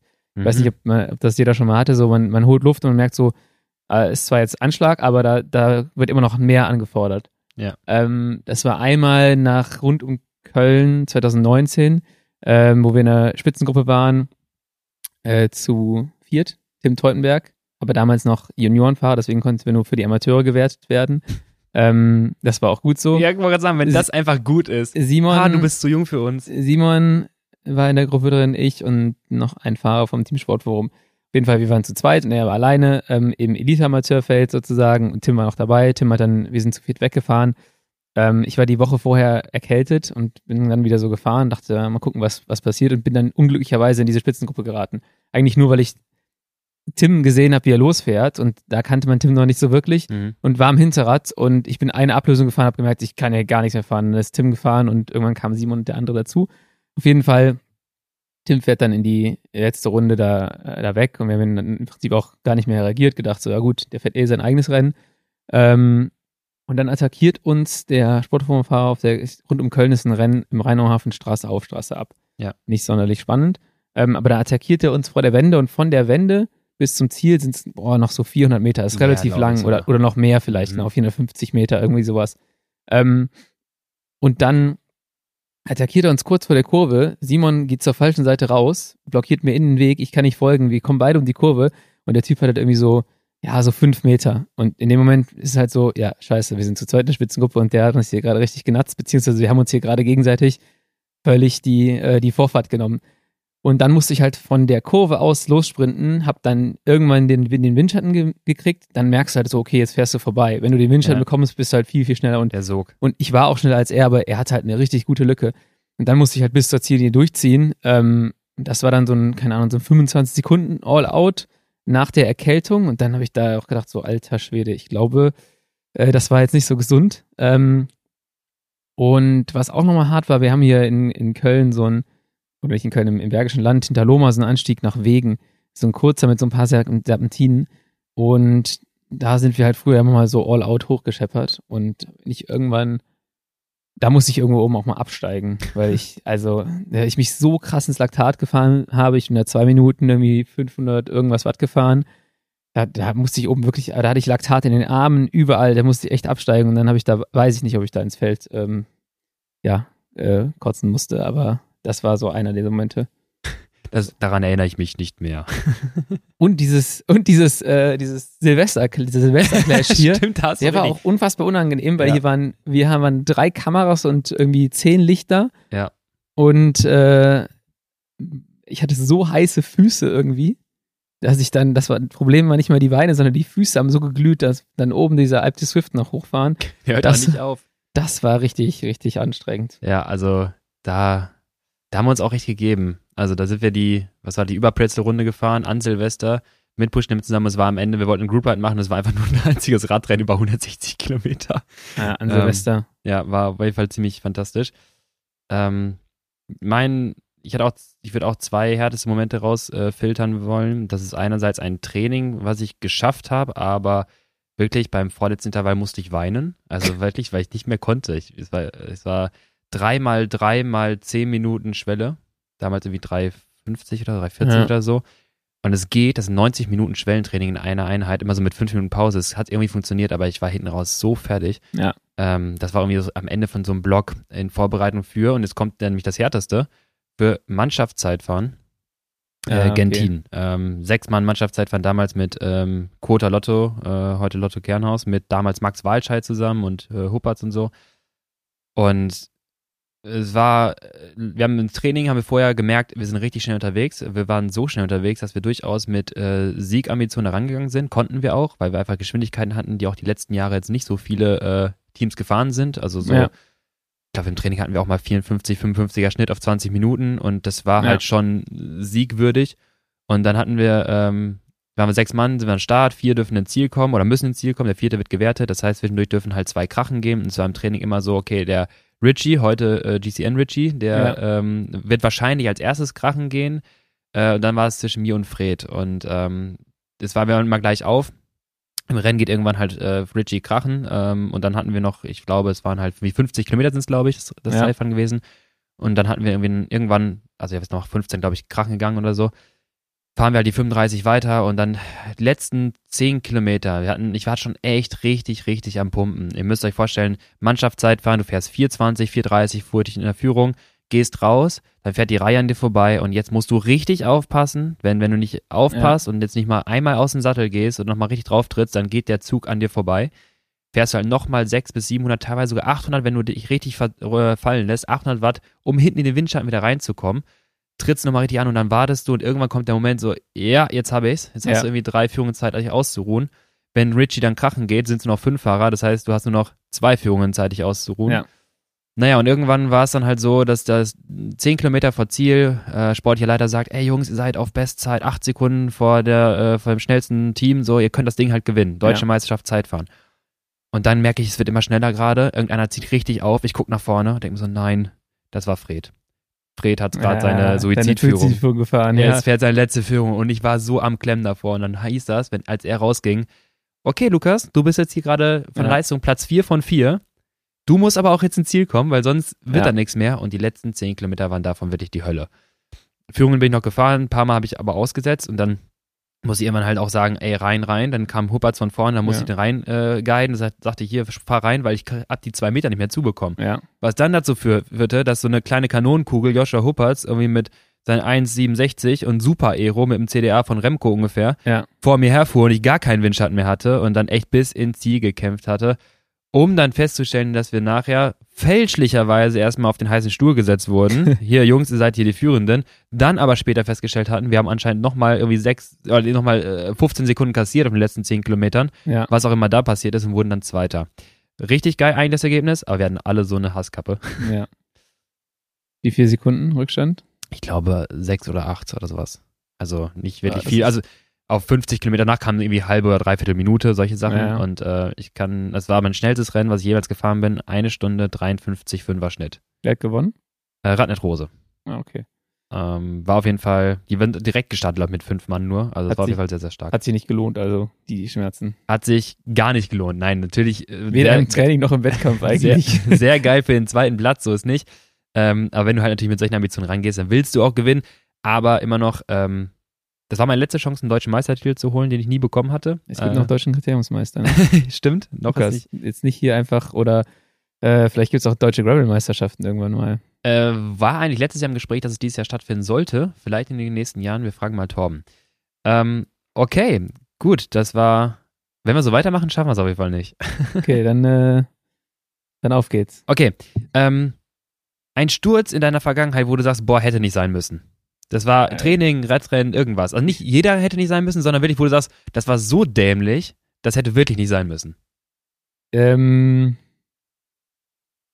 ja, es gibt so ein, so ein es gibt viele so kleine Stürze, die so richtig unnötig waren. Ähm, einer davon, da, Darf noch so peinlich sein, die Geschichte. ja, ich, ein Glück bin ich nicht so häufig gestürzt, aber dann mal so stehen am Treffpunkt äh, unter der Rodenkirchner Brücke und äh, der Wifi hat mir vorher die Züge neu gemacht. Die Züge aber relativ kurz gemacht, dass ich dann einklicke und losfahren will und so eine Wende fahren möchte, aber in dem Moment, früher war es ja so mit den Zügen, Ja. wenn du dann voll einschlägst, zieht Ja. halt, glaube ich, irgendwann der Zug Genau. zieht mir die. Bremse zu und ich fliege halt voll auf die Fresse so beim Losfahren. Ähm, das war auf jeden Fall unnötig und peinlich, da ist auch nichts passiert, ein Glück. Und dann noch mal so ein ähnliches Ding. Ähm, steigen in Belgien aus dem Auto aus, äh, Rad ausgepackt und sowas, wollen zur Nummernausgabe fahren. Äh, und an den Seiten rechts und links von der Straße sind so Wasserrinnen gewesen. Na. Da passt ein Vorderrad genau rein. Ja. Ähm, so, ich wollte im rechten Winkel vom Gras durch diese Rinne auf die Straße fahren. Und dann passte das Vorderrad genau da rein. In dem Moment drücke ich drauf, ähm, gibt aber sozusagen nicht genug Gas, um aus dieser Rinne rauszurollen. Roll so einen Millimeter hoch und wieder zurück und kipp dann einfach zur Seite um. und überall die, waren die ganzen anderen Fahrer, die da geparkt standen, und gucken mich an, denken so, was ist das denn für ein Vollidiot? So. Die schon richtig Panik, mit dir gleich ein Rennen fahren zu müssen. Genau, die dachten so, oh, das ist ein richtiger Bombenleger, den müssen wir uns gleich fernhalten von dem. Äh, Im Rennen ging es dann eigentlich ganz gut. Ähm, ja, das war so einer. Ähm, ansonsten, ich meine, ja, ich bin auch mal in den USA vor vier Jahren gestürzt, am letzten Tag, als ich äh, ein Leihrad bekommen habe, am letzten Tag mit äh, ZIP-Reifen mit 8 Bar bei paar 60 Kilo und dann halt irgendwann völlig auf die Fresse gegangen bin. So, ich weiß nicht genau, also ich weiß warum. Jungs, ich drück den Reifen doch nicht ein. ja, genau. Also ich, ich meine, jetzt heutzutage hätte ich da wahrscheinlich die Hälfte an Druck abgelassen von Ja. dem Ding und ich wäre die Reifen auch nicht gefahren, aber in dem Moment habe ich mir da gar keine Gedanken drum gemacht, dann habe ich mich da abgelatzt, aber ah, ich habe noch einen guten Sturz. Bitte. Äh, Maurice Ballerstedt. Der erste Besuch hier in Köln. Ich sein Trainer gewesen damals und äh, wir fahren runter äh, an den Rhein. Unten geht es nur rechts oder links. Ähm, und wir wollen rechts abbiegen. Äh, Baller fährt rechts von mir. Ich fahre sozusagen rum und er T-boat mich einfach voll weg. Und ich weiß bis heute nicht, wo er hinfahren wollte, weil geradeaus ging es in den Rhein. Er sagte, er wollte irgendwie geradeaus fahren.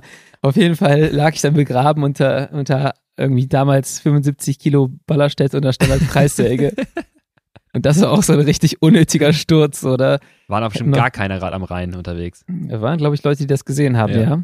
Ähm, ja, das sind so die Stürze. Der Rest ist äh, Rennsturz passiert. Ist immer unnötig, natürlich, aber Na, also Ja. Unnötig im Sinne von äh, vermeidbar und im Radrennen wissen wir selber auch, manche Stürze sind halt einfach so, wie sie sind und lässt, lassen sich in der Situation auch nicht vermeiden. Selbst wenn du halt drauf fährst, dann ist es halt, äh, warst du nicht per se, äh, ja, äh, der, der es initiiert hat, aber bei der Geschwindigkeit kannst du manchmal nicht reagieren. Ich bin ein Sturz mal im Sprint im Finale der Tour de Berlin, ne Quatsch, U23 Deutsche war es. Wir waren so schnell im Sprint im Feld, dass ich ihn so weit habe kommen sehen und trotzdem reingefahren bin, weil ich nicht mehr zum Stehen kam. Ja. Ich habe ewig gebremst und ich kam nicht zum Stehen. Bin willig, also sehendes Au sehenden Auges in aber du konntest richtig lange hingucken, wo du gleich reinfällst. Es war richtig lang und mit Disc hättest du heute nicht mehr Muss so ich gerade passiert. sagen, mit Disc hättest du Mhm. wahrscheinlich heutzutage vermeiden können. Carbonfelge abgenutzt mit so Carbon-Bremsklötze irgendwie so ein bisschen.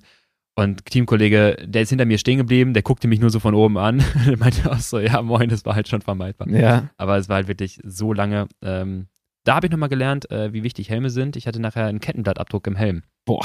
Ja, also hatte fünf Zähne im Helm. Ähm, dann, das war der zweite Sturz an dem Tag, das ist ein bisschen sehr dämlich. Dann muss ich sagen, mein unnötigster Sturz, ähm, es war, glaube ich, die Geschichte habe ich schon erzählt mit Peter Sagan nachmachen, ne? Ähm, wo ich dann, wo Peter Sagan Weltmeister wird und ich am nächsten Tag glaube, okay, cool, so wie der Abfahrtshocke gefahren ist, das kann ich auch. Das hast du nicht erzählt, das klingt okay. interessant. Okay, gut. Also Peter Sagan wird Weltmeister, man erinnert sich vielleicht noch so ein bisschen in äh, den USA, äh, indem Richmond, er die 2015. Genau, 2015, indem er die Abfahrt ähm, mit Aero-Hocke fährt, zum ersten Mal so wirklich. Vorher hat es Martin Moric gemacht, aber er macht zum ersten Mal im Unterlenker Tritt dabei, sieht ultra fancy und schnell aus. Äh, Lukas denkt sich am nächsten Tag, geil, mache ich nach. War in meiner Local-Trainingsrunde äh, bergab und mach genau das. Ich habe das schon vorher gemacht, das war ja nichts Neues, äh, ja. hat aber sonst immer die Hände oben quasi Nähe Vorbau gegriffen, also Oberlenker, Nähe Vorbau. Diesmal ja. wollte ich halt Unterlenker greifen.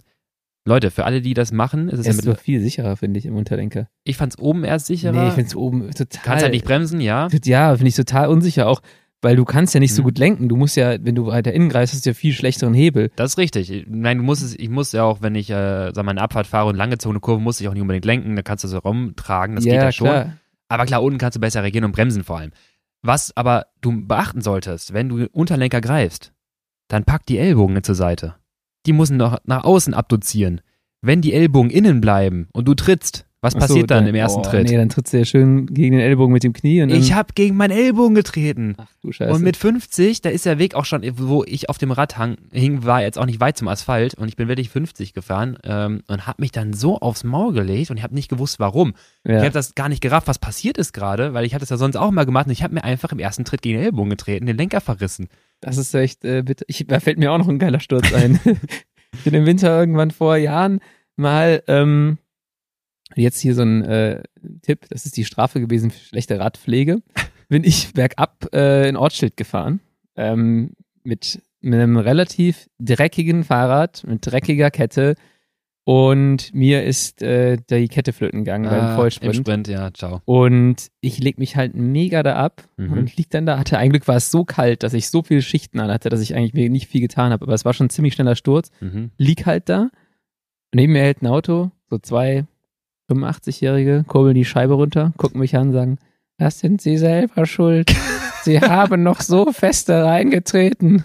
Scheibe wieder hoch und fahren weg. Fünf andere Autos halten dann da und sagen, brauchst, brauchst du einen Krankenwagen, alles so diese oh. sehr netten Menschen hatten eigentlich nur ähm, die Mission, mir nochmal zu sagen, ja, das ist auch verdient gewesen. Ich, danke, danke dafür. Und äh, ja, das kam ich gerade auch, wo du abfahrt. Seitdem ja. sprinte ich auch nicht mehr bergab auf Wollte. Das da habe ich so ein kleines Trauma von, da habe ich auch keinen Bock. Es bleibt auch ein bisschen hängen, ja.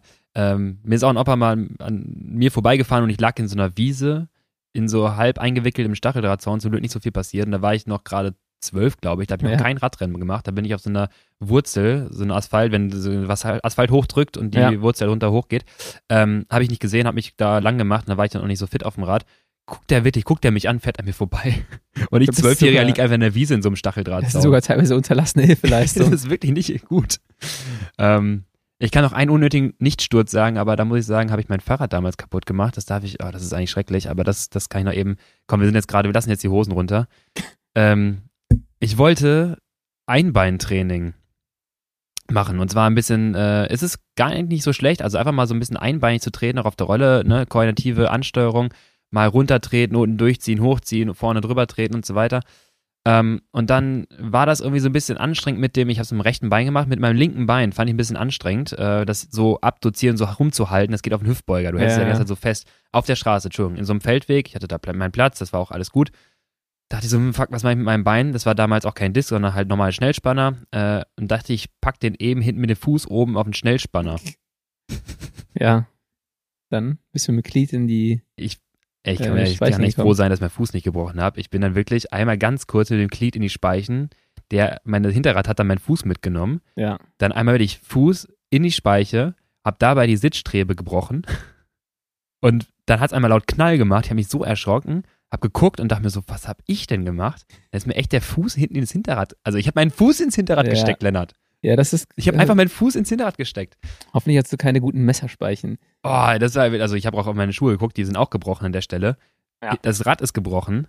Ähm, da haben wir ja Sportleiter natürlich jetzt nicht die wahre Geschichte erfahren. Ähm, ich weiß nicht, ob das schon verjährt ist, aber äh, ich sage jetzt auch nicht welches Team. auf jeden Fall war das echt unnötig. Naja. Ich habe zwar jetzt noch eine Idee für einen weiteren unnötigen äh, Sturz, aber die äh, Geschichte erzähle ich wann anders mal. wenn äh, jemand sagt, dass sie sie hören möchte. Äh, und Schreibt nicht, uns, äh, ob ihr die Geschichte hören wollt nicht- von Lennarts und- unnötigem Sturz. und nicht jemand jetzt schon sagt, ey, können die mal weitermachen mit ihren fünf Fragen. Ich, ich sag mal, mach mal weiter. Stellen, Okay. wir, stellen wir noch die vierte. Genau, wir sind Fra Frage 4. Ähm, okay, äh, ich, ich formuliere es als, als Satz. Ähm, Im Radsport-Kontext wieder und dann die, eine Aussage. An diesem Gedanken, da schüttelt es mich heute noch. Also im Sinne von, wow, hatte ich ein Glück oder was ist da passiert, was habe ich für eine Entscheidung getroffen? Also, ne, was, was ist da passiert, das hätte auch ganz anders ausgehen können. Es kann jetzt sonst was sein, ne? Ergebnis im Radrennen, das kann jetzt auch eine gefährliche Situation sein, irgendwas, wo du sagst, boah, das, also, das war, das war krass, die Situation. Boah. Weißt du das noch? Boah, wenn ich jetzt länger drüber nachdenke, fallen mir bestimmt viele Sachen ein. Was, was ich generell so, was ich eben schon mal angerissen habe, ist so dieses, ähm, oftmals hat man so Momente, wo man denkt so, ah, soll ich jetzt da mitfahren oder nicht? Mhm, und dann springst du mit und auf einmal ist es die Gruppe des Tages, Ja, wo du ja. auch vorher so noch in Millisekunden dieses Hin- und Hergerissen hattest und du denkst so, boah, Gott sei Dank bin ich da mitgefahren. Ja. Ähm, ja, ja, gut, eine Geschichte habe ich jetzt aus den USA gerade, so, Mhm. die hängt mir noch im Kopf, wäre ich mal links an dem Typen vorbeigefahren, der mich ja, dann stimmt. am Ende in die Bande schickt, ähm, weil da bin ich mir sicher, immer noch sicher, dass ich das Rennen gewonnen hätte. Das ärgert mich jetzt immer noch. Ja. Ähm, ich hatte gerade damit abgeschlossen. Jetzt kommst du hier wärmt's wieder auf. und wärmst es wieder auf, weil ja, sowas, äh, warum fahre ich dann nicht einfach links an dem vorbei? Also ich habe mir den, habe alle Zeit der Welt gehabt, mir den zurechtzulegen, dachte so, okay, jetzt fährst du los, noch einen schönen, schönen Peak gehabt und dann auf einmal, oh ja, jetzt ist halt keine Chance mehr da vorbeizufahren. Jetzt bremse ich besser mal.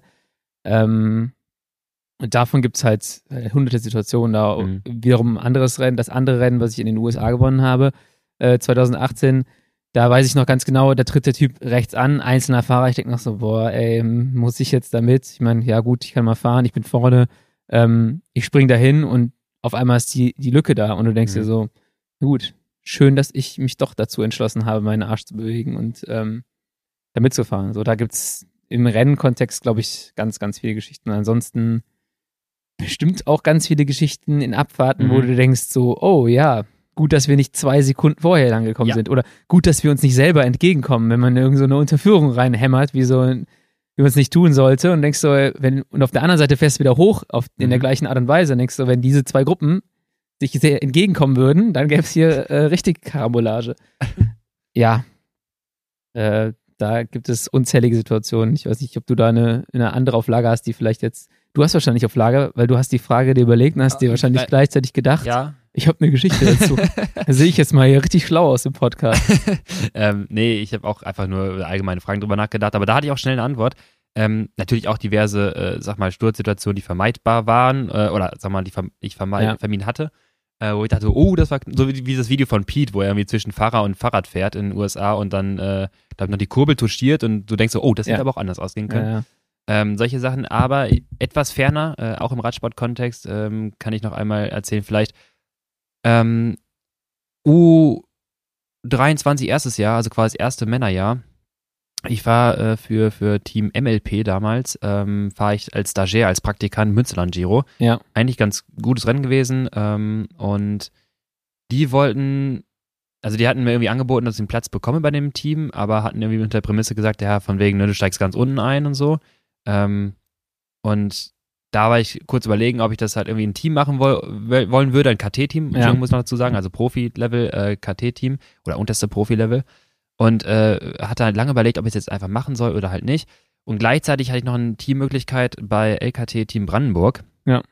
Ähm, hätte aber bedingt, dass natürlich das Team ist ansässig in Cottbus so und da war es halt damals nicht so möglich, dass du sagst, ich bleibe jetzt irgendwie in NRW. Hatte gerade mein, äh, mein Abi hinter mir und war so ein bisschen offen, was mache ich denn jetzt? Werde ich jetzt irgendwie Radprofi? Offen für, offen für Cottbus? offen für alles und die, die, die Sache war so, die haben gesagt, äh, ja, ne, du musst irgendwie hier hinkommen und es gab die Möglichkeit damals, ähm, dann eine Polizeiausbildung zu machen im gehobenen Dienst in Cottbus.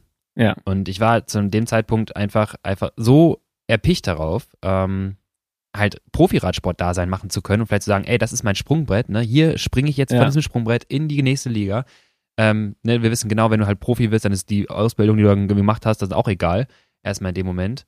Ähm, weil du in dem Moment nur auch sehr kurzweilig denkst. Und Ja. ich war wirklich kurz davor, ich habe eigentlich einen Tag vom unterschriebenen Vertrag dann halt erst gesagt, komm, ich mach's dann doch nicht. Ähm, sonst hätte ich wahrscheinlich eine Ausbildung begonnen ähm, im gehobenen Dienst Polizei in Cottbus. Vielleicht wäre ich da glücklich gewesen, weiß ich nicht. Ich hätte aber nie Sport studiert und ich hätte auch nie den Werdegang so gemacht, wie er jetzt wäre. Ja. Hätte meine drei, vier, fünf Jahre vielleicht bei LKT gemacht und dann irgendwie gemerkt, okay, ich springe nicht beim Sprungbrett hoch genug, um aufs nächste zu springen. Ja. Äh, und hätte meinen Polizeidienst dort abgesessen. Ähm, Wer ist jetzt Cottbusser? wäre jetzt Cottbusser Polizist und äh, wenn du halt dann tauschen möchtest, musst du jemanden finden, der mit dir tauschen möchte und alle wollen nach NRW. Das heißt, du hättest Ja. wahrscheinlich nicht mal eben zurücktauschen können. Krass. Und ich muss sagen, bei der Entscheidung, da schüttelt es mich wirklich. Heute hätte ich diesen, dieses Ding unterschrieben.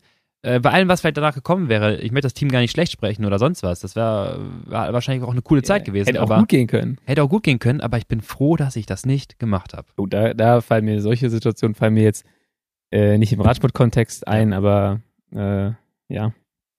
Oder auch da, oder da gibt es ja Mhm. ex extrem oft so Sachen, wo ich mir denke, so, Junge, Junge, was das für ein Rattenschwanz, wo du jetzt Ja, ja, bist, was genau. das für ein Ergebnis aus extrem vielen Zufällen ist. Ja. Ähm, oder auch Bauchentscheidungen und sowas. Ähm, ist schon, ist schon lustig. Äh, von daher, Definitiv, du denkst immer so, du, man hat so viel, man will so viele Sachen entscheiden, aber das ist so viel ähm, Random mal, wenn, ja, so, aber auch wenn dann. Also irgendwelche Abfolge, die aufeinander folgend, weil irgendeine Situation so und das so wird jetzt hier schon ganz philosophisch, Lukas. Du hast eine, äh, einfache, seichte Folge versprochen. Jetzt geht's hier in die Philosophie. Ja, aber legen wir mal so ein Radrennen, wie viele aufeinander folgende Zufälle äh, dazu kommen, dass du halt, keine Ahnung, das gewinnst oder halt stürzt oder sonst was. Ja. Wäre der von Sparta Prag in der Kurve nicht durchgetreten, dann hätte er sich vor mir auch nicht auf die Nase gelegt. Da hätte ich nicht eine halbe Runde wieder hinterherfahren müssen. Aber war das nochmal? ich weiß nicht, äh, jetzt hier in, in äh, Düsseldorf. Ah, ja, bei der okay. Kö. Tritt er durch, rutscht weg, am Ende stehe ich, guck nach vorne, ich bin zum Glück nicht gestürzt und fahre erstmal drei Runden hinterher, Anschlag. Weil er in der Kurve meinte, er müsste weitertreten. Nein, Weil Nein. er, nein, weil er meinte, er müsste 175er Kurbeln fahren. Oder so. Wenn er sich entscheidet, 165er zu fahren, dann stürzt er da vielleicht nicht. Ja, oder er war so unter Druck gesetzt, weil das Tempo vorne so hoch war von euch, dass er jetzt dachte, okay, ich muss jetzt irgendwie da dranbleiben, sonst hätte ich auch rollen lassen können, aber ich muss das Tempo halten. Also sowas. Jetzt also ist deine lang- Schuld, dass ich dann nach drei Runden schnell fahren musste. Also naja, es ist selten meine Schuld, dass schnell gefahren wird. selten, ja. sagt der, als er vorne in der Gruppe war und das Ding abgeschossen Genau, hat. gut. aber in dem Moment habe ich wahrscheinlich kein einziges Mal mir gedacht, das Tempo ist ein bisschen zu langsam. Wir sollten jetzt mal schneller fahren. als der Bütti vorne war und das ganze Team hinterherfahren musste, war aber schon äh, Ja, aber dein, dein potenzieller Sieg, der nachher rauskommen sollte, der Grund, also du quasi, der Grund, dass alle schnell fahren müssen. Nee, Hat funktioniert. wir sind ja gar nicht so richtig aktiv mit durchgefahren. Am Ende war Ja, es ja ein stimmt. lustiges Missverständnis, dass, ich, dass Pete dachte, er soll nicht mitfahren, aber einfach vorne in der Reihe drin bleiben. Und ich denke mir die ganze Zeit so, ey, warum fährt er keine einzige Führung? Macht er aber auch eigentlich ganz schlau. Wir Ja, fahren trotzdem, äh, es bleibt trotzdem, schnell. bleibt trotzdem Zug drin. Und ich denke mir so, gut, ey, solange die uns nicht mit durchwinken, äh, bleiben wir einfach mal. Da müssen wir unsere Leute auch nicht opfern. Ja. Bis ich dann gemerkt habe nach dem Rennen, der hat gedacht, er soll nicht fahren.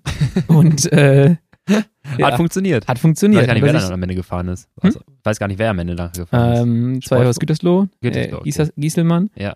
der eh gerade äh, Druck genug hat. Ähm, ja, der, das stimmt. Lars Teutenberg ist gefahren. Ähm, und dann sind, glaube ich, noch ein, zwei andere dazugekommen. Ja. Und am Ende hat das halt gereicht und, und Klöte ist ein paar Mal mit durchgefahren. Mhm. Ähm, ja, das hat dann gereicht, um die einzuholen, aber ja. Apropos äh, Standgas und Motor, bevor wir auf die letzte Frage kommen. Äh, am Samstag war auch Peschkes da, äh, Ja. Marcel Peschkes.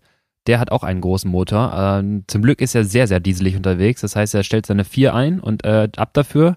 Bei den Antritten ist er ein bisschen schwierig, aber ich sagte, auf Gravel ist das ekelhaft hinter dem. Klar, deswegen ist es auch einfach gar nicht meine Boah. Disziplin. Lange Distanzen, wo du halt Standgas haben musst, Ich wo bin- du wenig sparen kannst. Ja, ich bin hinter dem gefahren und du fährst halt trotzdem 350, 340, 350 und dann irgendwann, ich, du fällst ja nicht ab bis zu, bis zu dem Zeitpunkt, wo du sagst, okay, das ist, ich kann es jetzt einfach nicht halten, dann fährt er weg. Ja. Zehn Minuten später steht er rechts am Straßenrand und hat einen Platten. Fahr ich an dem vorbei, kommt er irgendwann von hinten, selbes Spiel wieder, Ja. überholt uns, die Gruppe hängt sich an sein Hinterrad, ihm so, bitte, nein, lass den fahren. Ja. Wir wieder alle, Standgas dahinter, es war wieder 20, 30 Minuten richtig Pain. Komm, wir lassen ihn fahren. Kein Witz, Wieder. Zehn Minuten später steht er wieder mit dem Platten da. Der hat einen richtigen Kacktag. Und äh, dann kann man nicht mehr wieder. Zum Glück. Okay. Zum Glück aus verschiedenen Gründen. Ne? Ja, ich wollte nicht schon wieder hinter mir. Genau. ja, ja. Ich hätte ihn auch fahren gelassen. Ich habe auch die ganze Zeit gesagt, komm Gruppe, lass den doch jetzt einfach fahren. Das rufe ich auch manchmal im Rennen. So, lass den fahren, Ja. wenn wir so schnell kommen, lass den einfach fahren. Ich Ja. habe keinen Bock mehr. Wenn es jetzt ganz seit 20 Kilometer hält sich alles so gut, ne, wir fahren so drei, ich sag mal, einen Anstiegen, fahren wir so 350, 360, so, das ist in Ordnung, auf der Ebene fährst du 280, es funktioniert alles, on, auf, auf Kante funktioniert es, Peschkes kommt von hinten, alle fahren 430 die Anstiege und ich mir so, nein, lass die doch einfach, das hat doch gut funktioniert. Okay, letzte äh, Frage. Recht plakativ äh, eher, ähm, gar nicht so offenes Feld. Und zwar würde ich ganz gerne wissen. Shimano oder Campagnolo? und, und Kurzantwort? Shimano. Okay, gut. Wer fährt denn noch Camper heutzutage? Also da kenne ich aktuell ganz wenige. I'm a man of culture. Ähm, nee, die Frage ist, äh, in Leistung gemessen, also wirklich Watt, ähm, da bin ich am stolzsten drauf. Also am meisten stolz drauf. Äh, eine, ein 20-Minuten-Test, ein Sprint, irgendein 5-Minuten-Effort, irgendwas, wo du sagst, boah, da habe ich richtig abgeliefert. In Leistung, Watt. Ja, da kann ich immer nur auf die kurze, äh, Dann mach Kur- kurz. kurzen äh, Von mir aus Leistungsbereiche- relativ und kurz, ist mir kurzen egal. äh, Leistungsbereiche gehen, weil die längeren sind nicht so äh, spannend. Komm, das jetzt mal richtig auspacken und angeben. Äh, 30 Sekunden Wert, mal 1010 Watt oder sowas gefahren auf 30 Oh, aber auch Sekunden von mit der 66, 66 Kilo Kilo. wieder. Puh. Und ähm, dann so am Ende vom Rennen war, glaube ich, mal richtig gut. Pulheim 2018, der Berghochsprint da für Mhm. 20 Sekunden 1120 oder sowas. Oh, Und geil. äh, ja, das sind so dann die Sachen, wo ich sage, das ist schon relativ sowieso und auf Körpergröße auch richtig gut. Mhm. Ähm, und alles dahinter hinaus. So, ich glaube, eine Minute geht auch noch ganz gut, aber dahinter brauche ich jetzt auch nicht groß mit Zahlen rumhantieren. Wenn du stolz auf bist, trotzdem. Also, Wenn du, wenn du stolz drauf bist, kannst du mit doch. allem angeben. Ne? Erzähl doch. Oh, da, der 5 Minuten 3,50, Wahnsinn. nee, sag mal, also, hast du noch irgendwas im Langzeitbereich, wo das einmal habe ich da äh, dann doch irgendwie, hätte ich selber nicht gedacht. ähm, Also gar nichts? ah, ja, nee, ich, bin, hab, ich Okay. äh, beeindrucke mich mit, was Wattzahlen angeht und sowas, beeindrucke ich mich sehr selten selbst. also wirklich. So, das ist alles in dem Bereich, wo ich sage, ja, gut, das hätte ich von mir erwartet. Das ist so okay und das ist pro Körpergröße und Körpergewicht auch, auch okay. Okay, es ist auch selten überraschend, ne? Aber. Ja, ähm, ich habe es immer noch nicht geschafft, über fünf Minuten mal 400 Watt zu fahren. Äh, oh, okay. Das würde ich gerne noch mal machen. Ich bin einmal, also ich bin einmal 401 Watt gefahren, aber ich traue den Mhm. Powermeter an dem Tag nicht so ganz. Weil ich habe äh, sonst immer bin ich so in den 390ern unterwegs. Mhm. Ähm, ansonsten, ja, nö, ich glaube alles so im kurzen Sprintbereich, so 5 Sekunden, 1430 oder Ja. sowas, das ist alles schon, schon gut, Das aber schon, ja. das sind auch so kurze Bereiche, wo halt, wo du halt auch sagst, wenn da eine Messungenauigkeit von eineinhalb Prozent drin ist, dann ist es auch schon wieder relativ viel. Ähm, von daher, ja, hört er, wie gut äh, Lennart auch mit seinen, äh, mit, mit Lob mit sich selbst umgehen kann? ja, es ist halt nicht, also wenn du, Toleranz, äh, also ich- eventuell dann wenn ich mich nicht. selber loben soll, dann sage ich, ich fahre häufig oder sehr häufig über meine Möglichkeiten, meinen physischen Möglichkeiten oder Innerhalb des Rennens. innerhalb des Rennens Ja, zum Beispiel. So, wenn du dann halt immer wieder hörst, ja, okay, ich bin die und die Watt gefahren und dann denkst du dir so, ja, Leute, okay, ähm, das ist Doch, da unnötig. kannst du, genau, du kannst, weißt du, was du kannst? Du kannst stolz auf deine Watt, auf deine Leistung sein. Und zwar so niedrig, Niedrig. wie du fährst, dass du so schnell unterwegs bist, wie effizient du Radrennen zum fährst. Beispiel das ja. Das, Das, ist, das ist ich, wirklich mit, bei dir mit Abstand. meine äh, einzige Qualität. aber was für eine. Ähm, nee, mit Abstand würde ich sagen, äh, das eindruckvoll, eindrucksvollste im jeglichen Vergleich, den ich gesehen habe. Also ich habe selten jemanden gesehen, der mit so wenig Watt so schnell Fahrrad fahren kann. Das ist doch schon mal ein, schön, ein schönes Lob. Das nehme ich jetzt einfach mal so an. So, jetzt, jetzt darfst du. Ähm, ähm, ich produziere ganz eher ein Laktat, also eine Minute ist bei mir. Eine Minute, ich glaube 730. Ja. Watt, ähm, auch 70 Kilo ungefähr. Ähm, da war ich mal recht stolz drauf und mein bester 20-Minuten-Test, ähm, ran da hoch, aber von Juk Major ganz unten. Februar Trainingslager Genau. und danach nie wieder. Genau das ist es. Da, das war der höchste Wert ähm, in meinem ersten KT-Jahr. Danach habe ich diese Zahl nie wieder gesehen. Was für ein Powermeter bist du gefahren? SRM. Na gut, dann kann man dem Wert wahrscheinlich sogar trauen. Ja, also passt auch soweit alles. Ähm, 374, glaube ich. Ähm, Ja. Danach habe ich mich auch nie wieder so schnell gefühlt. Ja, das ist dann, das ist schon krass so. Manchmal, also ich habe das gleiche, ähm, habe ich heute übrigens auch äh, jemanden besprochen, Mhm. ähm, gehabt, weil ich Q-Rings mal eine Zeit lang gefahren ah ja, bin. hast du gesagt. Ja. Ähm, da sind dann so ein paar Werte, wo ich sage, da komme ich jetzt gar nicht mehr ran. Ja. Ähm, die sind aber nicht, nicht mega weit, das sind so 10, auf, auf 10 Minuten sind das so ungefähr 10 Watt, würde ich sagen. Okay, ja. Aber das bin ich auch noch lange nicht mehr all out gefahren. Ähm, und auf 5 Minuten auch irgendwie sowas in dem Bereich. Ja. Äh, aber ja, ich glaube, so Powermeter-Abweichung ist auch immer so ein ganz großes Ah, ja, Thema. klar. Dann sollte man am besten nochmal WAM dazu checken und wenn das halt nicht stimmt, dann äh, muss man sich ein bisschen mal Gedanken machen. Ähm, Ja. Ja, ich habe auch äh, erst ab U19 zweites Jahr, ich sag mal gegen Mitte des Sommers, äh, Ende Sommers ein paar Meter gehabt und davor muss ich sagen, habe ich teilweise Leistungen abgeliefert. Daher würde ich es ganz gerne mal sehen, Ja. weil äh, ich glaube, dass ich damals U19 zweites Jahr schneller fahren würde als aktuell meinen besten letzten drei, vier Jahren. Also auch in absoluten Leistungen, wirklich. Nicht in relativ. Ich habe warum Ja. auch immer damals auch 66 Kilo gehabt. Äh, auch so ein kleiner Lauch gewesen. Aber ähm, da war ich teilweise am Anstieg so schnell, das habe ich nie, spüre ich heute nicht mehr. Ich weiß noch damals ungefähr, wie es anfühlte in Geschwindigkeit am Anstieg und sowas. Ja. Ähm, Bergzeitfahren und solche Sachen, das, das, das weiß ich gar nicht mehr, wie sich das anfühlt, so schnell hochzufahren. Ich hätte ganz gerne gewusst, was das war. Ich glaube, ich hatte ein Zeitfahren, habe ich mal ein paar Meter gehabt. Äh, es waren, glaube ich, auch um die 15 Minuten, da war die Zeitfahren noch kürzer. Ich glaube, da hatte ich 355 und ich habe sonst nie auf ein Zeitfahrrad gebracht Ja. und habe gedacht, boah, ich habe viel zu wenig getreten heute. Und dann dachte ich mir so, okay, äh, das konnte ich damals. Ich glaube, dann wäre es Ja. am, am Straßenrad noch ein bisschen besser gewesen. Das hätte ich gerne gewusst, aber gut, ähm, das bleibt ein Mysterium. Okay, ähm, damit hatten wir schon relativ schnelle fünf Fragen an und ich muss auch sagen, wir sind auch schon gut mit dabei. Ähm, Lennart guckt hier gerade schon auf unseren Timer. Das müssten jetzt, glaube, Stunde fünf oder was sein. Ähm, Uiuiui. ja, also heute Laberfolge war auf jeden Fall, vielleicht habe ich mich auch vertan gerade mit dem Timer, aber ich meine ja. Rechnen war noch nie seine Stärke. nee, ich weiß nicht genau, ob wir bei 26 gestartet haben.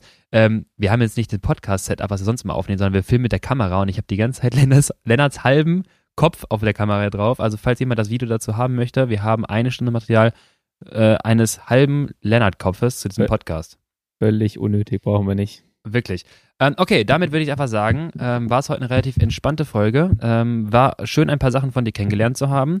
Äh, sie hatten viel mit Radrennen und Siegen zu tun. Ähm, und das, äh, muss ich sagen, finde ich cool. Ähm, freut mich auf jeden Fall, dass ihr nochmal diese, ja, entspanntere Folge machen konnten. Ja. Schreibt uns gerne auch in die Kommentare, was wollt ihr noch so wissen? Wollt ihr, ähm, ja, einfach generell so ein bisschen sammeln. Ne? Wir werden weiterhin natürlich weitere Wissenschaftsfolgen auch machen oder halt thematische Folgen machen. Schreibt aber gerne mal in die äh, Kommentare, sag ich schon, in die Insta-Nachrichten. Was wollt ihr hören im Podcast? Worauf habt ihr Bock? Ist das etwa ein Format, was ihr gerne wollen würdet? Ähm, wollt ihr Rennberichte? Wollt ihr, äh, wollt ihr eine Laberfolge über frühere Zeiten? Ähm, wir werden immer wieder auch zwischendurch noch Gäste in Zukunft reinholen, das sei auch noch versprochen.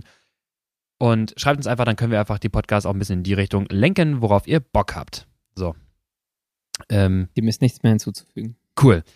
Dann will ich noch ergänzen, YouTube abchecken, Instagram abchecken, gerade jetzt an diesem Wochenende. Es läuft Badlands, Leute. Ähm, und natürlich den Spotify oder sonst wo äh, Podcast abonnieren, damit äh, ihr auch jederzeit Bescheid wisst, wenn die neue Folge rauskommt. So, und damit äh, würde ich sagen, essen wir jetzt Kuchen. Äh, macht's gut und ich wünsche euch noch einen schönen Tag, ein schönes Wochenende, eine schöne Trainingseinheit, was auch immer. Und wir sehen uns beim, oder hören uns beim nächsten Mal. Danke, bis bald.